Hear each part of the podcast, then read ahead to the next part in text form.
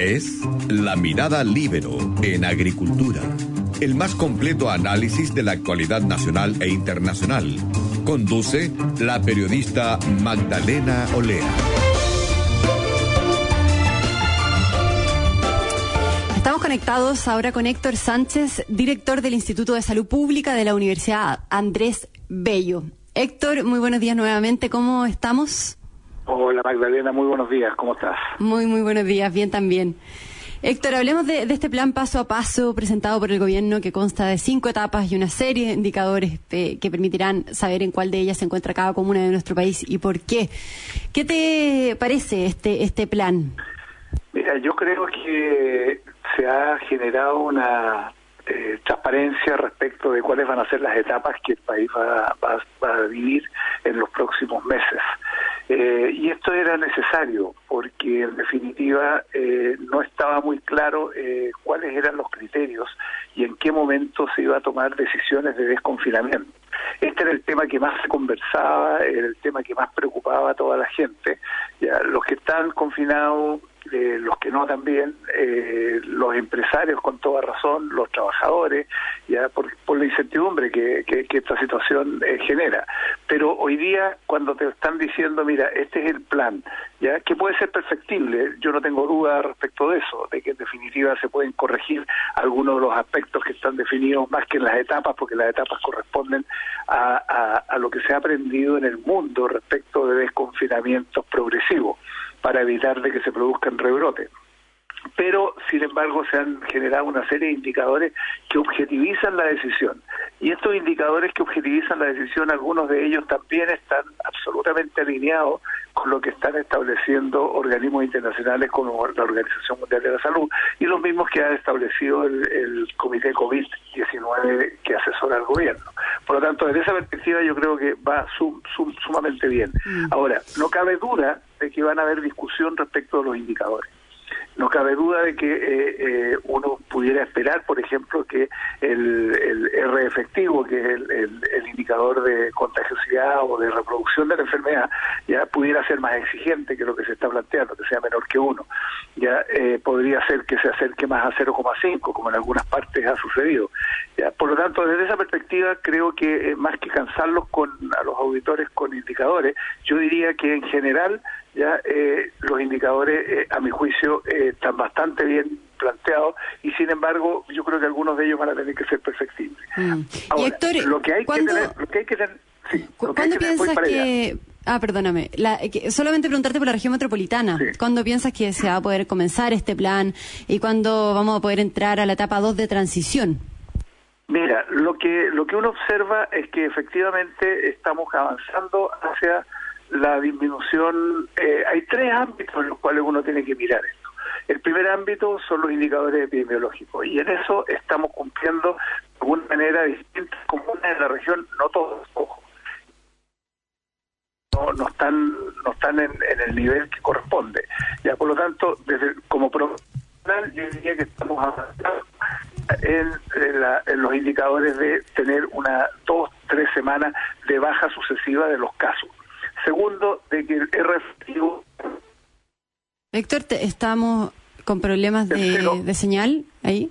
Ahora, tercero, cree que la, que la tasa de ocupación de las UCI también está eh, reduciéndose. Por lo tanto, desde esa perspectiva, ya tenemos que ya están bajo el 90% como promedio. Por lo tanto, desde esa perspectiva está bien. Sin embargo, tenemos que decir de que hay dos, dos servicios de salud, que es el norte y que es el suroriente, que todavía están con indicadores eh, superiores al 90%. Por lo tanto, todavía le falta. Ya también vemos de que eh, la positividad ha bajado ya que es la cantidad de personas que resultan positivas de todos los exámenes que se hacen. Ya, por lo tanto, desde esa perspectiva estamos alrededor de un 15%, también está bien. Por lo tanto, desde esa perspectiva estamos bien. Sin embargo, hay un elemento que creo que eh, va a marcar la diferencia y que es básicamente la capacidad que tenga la autoridad sanitaria y el sistema de salud en su conjunto ya para poder detectar y poder trazar a los casos. Significa de poder identificar que todos los casos que están apareciendo eh, son de un contacto que ya estaba eh, identificado. en la práctica esta situación que en definitiva es un indicador tremendamente importante para poder asegurar la enfermedad no se reproduzca a la velocidad que se venía reproduciendo pasa a ser un elemento central y creo que ahí es donde eh, la autoridad sanitaria está trabajando y es ahí donde hay que poner eh, las fichas de manera muy muy fuerte para poder lograr que en definitiva se produzca el desconfinamiento. La pregunta concreta, ¿en qué momento? Yo creo que dadas las etapas nosotros debiéramos en las próximas en los próximos días, no sé, una semana, eh, diez días, debiéramos ya estar en la etapa, eh, probablemente la próxima semana, va a depender de lo que decía la autoridad sanitaria, ya eh, hoy día o de aquí al domingo, ya debiéramos estar entrando en la etapa de transición, es decir, que las personas van a tener restricciones de eh, movimiento los fines de semana, sábados, domingos y festivos, pero se van a poder mover entre lunes y viernes. Esto ya de alguna manera empieza a normalizar la actividad. Y en segundo lugar, lo que hay que tener claro que todas las medidas de restricción ya eh, que tienen que ver en esta etapa de transición, que tienen que ver con eh, no uso de eh, restaurantes y cafés, los pubs, los colegios y todos los lugares donde se reúnen grandes grupos de personas, esos van a seguir con algunos niveles de restricción. Pero sin embargo, como es una etapa de transición, ya esta etapa debiera pasar a la etapa de preparación, en la cual básicamente lo que se pretende es que en esta etapa de transición ya se empiecen a preparar en forma muy activa todas las actividades para que en definitiva, en base a protocolos muy bien definidos, puedan trabajar en los próximos eh, las próximas semanas y meses. lo que hay que ver lo, que hay que ver es que a nivel eh, internacional la experiencia que es lo que ha mostrado que cuando el desconfinamiento se ha hecho de manera pausada, pero muy organizada, con muy buenos protocolos, ya y con muy buena disciplina por parte de la población, porque aquí hay que no hay que perderse de vista en lo siguiente. Cuando hay cuarentena, la responsabilidad de que en definitiva eh, la gente eh, mantenga la distancia es, es, básicamente la autoridad, porque la autoridad impone su, su, su, autoridad, digamos, eh, valga la redundancia, y en definitiva le dice usted no se mueve, usted no se desplaza, yo a usted lo voy a, le voy a le voy a prohibir. Pero cuando yo levanto esa restricción, la responsabilidad del distanciamiento físico, del uso de mascarilla, la responsabilidad de las higienes, de los espacios, de los protocolos para que se cumplan ciertas normas, se traspasa directamente a las personas y a las organizaciones eh, civiles, a las empresas, a las instituciones. Y allí es donde se ha visto de que los países que han sido más disciplinados han tenido muchos mejores resultados. Mm. Y ese es un elemento que no hay que perderlo de vista. Claro, no, no relajarse tampoco. Y, y Héctor, estamos conversando con Héctor Sánchez, director del Instituto de Salud del Instituto de Salud Pública de la UNAP. ¿De, qué manera se avanzaría en este desconfinamiento en la región metropolitana? O sea, ¿va a ser por comunas, por grupos de comunas, por área geográfica o, o, región en general? Eso es una pregunta y lo otro es cuánto dura en total el plan paso a paso. O sea, si todo sale bien, desde que se anuncia en una comuna específica la transición hasta alcanzar el paso 5, que es la apertura avanzada, ¿cuánto puede durar eso eh, si se van mejorando los indicadores? Mira, yo creo, yo creo lo siguiente. Creo primero de que lo ideal es que se, eh, cuando se produzca el desconfinamiento, ojalá sea de la región metropolitana completa. Ese sería lo ideal, ya. Pero eso va a depender fundamentalmente de la homogeneidad que tengan las distintas comunas en cuanto a sus indicadores. ¿Ya? Eh, y lo que yo observo es que todavía hay una heterogeneidad muy grande en las distintas comunas. Hay comunas que todavía tienen una cantidad de, eh, de contagiados activos eh, muy alta. Por lo tanto, desde esa perspectiva, yo creo que esas comunas están con dificultades para poder ser desconfinadas. Eso es lo primero. Lo segundo, si es que ese, ese, esa, esa mejor opción no es posible, lo más probable es que se tomen macrozonas de Santiago de tal manera que se, se, tomen eh, zonas que de alguna manera coincidan a las áreas geográficas de algunos servicios de salud completos, de tal manera que en definitiva se produzca ese, ese desconfinamiento por macrozonas. Pero no es la mejor opción, la mejor opción es que se tomara la región metropolitana completa. Pero si eso no es posible, algunas comunas que estén más bien aisladas, no que estén en el centro. No estoy imaginándome la comuna de Santiago versus la de Providencia, que una esté y la otra no esté. Eso ya se vio que no funciona ya pero sin embargo se podrían tomar áreas mucho más, más completas. Eh, esa es la primera, la primera pregunta. Respecto de cuánto demoraría este proceso, ya el desconfinamiento total, que es la última etapa, yo creo que llega con la vacuna. Yo creo que es difícil que llegue antes.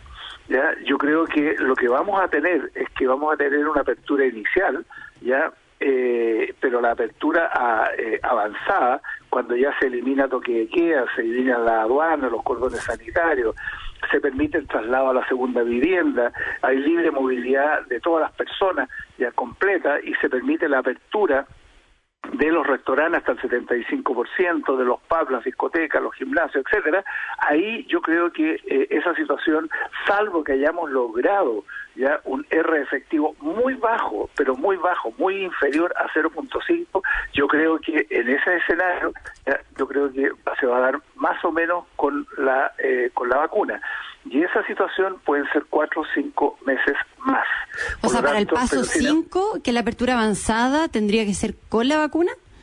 No, no, necesariamente, digo, si, hoy, si los indicadores en ese minuto están con un R efectivo muy bajo ya y la cantidad de activos son muy bajos, ya uno podría eh, producirla antes que la vacuna pero si en caso que esa situación no se nos da y se nos produce lo que está pasando en otros países, que en definitiva estamos frente a una situación de eh, endemia, es decir, eh, de, un nivel de contagiosidad permanente, estable, pero, pero que en cualquier minuto se puede arrancar hacia un pic, ahí ya es más complicado. Y en ese caso, lo que sí hay que tener claro es que las restricciones respecto de distanciamiento físico, las restricciones respecto de uso de mascarilla en forma obligatoria y las restricciones de higiene van a ser obligatorias en cualquier por lo tanto, lo que sí uno puede esperar es que tengamos en los próximos eh, semanas y probablemente en los próximos dos meses un avance importante en las etapas de transición, de preparación y de apertura inicial. Yo creo que eso en los próximos dos o tres meses se puede dar sin problema. Solo para recapitular, nos tenemos que despedir, pero de la, entonces de la etapa 1, o sea, desde que se empieza el desconfinamiento, digamos, hasta el paso 5, antes de, de la vacuna, ¿cuánto podría demorar en una comuna en específico? En una comuna, en una comuna que se den bien los indicadores y que tengamos un muy buen sistema de detección y trazabilidad, lo podemos dar en un, en un periodo de dos a tres meses en total, todas las etapas. ¿ya? Eh, por lo tanto, eso, eso es lo que uno debiera esperar. y lo otro que hay que tener claridad, que no se nos olvide, que no se nos olvide de que igual, aunque lo hagamos muy bien, vamos a tener rebrotes. Y esta es una situación que hay que tenerla así de clara para que cuando se produzca un rebrote la gente no se imagine que el plan fracasó, sino que en definitiva lo que va a pasar es que ese rebrote, si la autoridad ha tenido un buen sistema de detección y trazabilidad, lo va a controlar rápidamente. Esa es la experiencia que se ha vivido en otras partes. Héctor Sánchez, director del Instituto de Salud Pública de la Universidad Andrés Bello, muchas gracias nuevamente por haber estado acá en el programa. un placer. Hasta la próxima, Héctor. Buena semana. Bueno, yo me despido también de todos los auditores de Radio Agricultura y hasta mañana. Los invito a quedarse en, sintonía con Conectados en el programa de El Checho Irane. Muchas gracias. Fue La Mirada Libero en Agricultura. Una presentación de Viña Garcés Silva, pioneros del Valle de Leida. Y en consorcio, estamos contigo en tus pequeños y grandes proyectos. Conducción Magdalena Olea. Producción Doris Mora.